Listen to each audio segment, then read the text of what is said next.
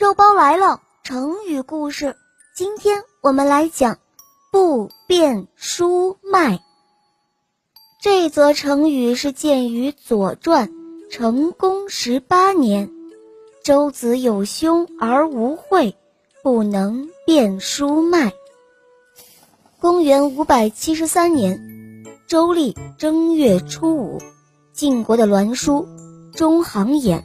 派程华杀死了晋厉公，葬在异地的东门外边。随后，释房等人在京师迎按年仅十四岁的周子为国君。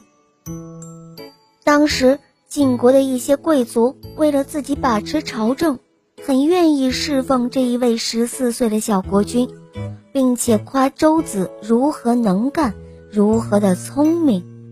周子有一个哥哥，本应立为国君，但晋贵族们说，周子的哥哥是个白痴，连什么是豆子、什么是麦子都分不清楚，不能立为国君。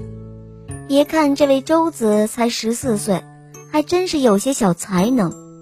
一即位，他就对大夫们说：“我开始的愿望并没有到这个地步，现在虽然到了。”这全都是上天的意思。人们要求有国君，是为了让他发布命令。立了以后不听他的号令，那立他干什么？你们几位用得着我才立我为君，恭敬而听从国君，这是神灵所保佑的。大夫们听了，回答说：“这正是下臣们的愿望，岂敢不唯命是听？”变书脉这个成语就是说，既分不清豆子和麦子。人们常用这句成语来形容愚昧无知。现在有的时候也会指脱离了生产实践，缺乏实际的知识。好了，小朋友，今天的成语肉包就讲到这儿了。这个成语你们记住了吗？来跟我一起念：不变书脉。好。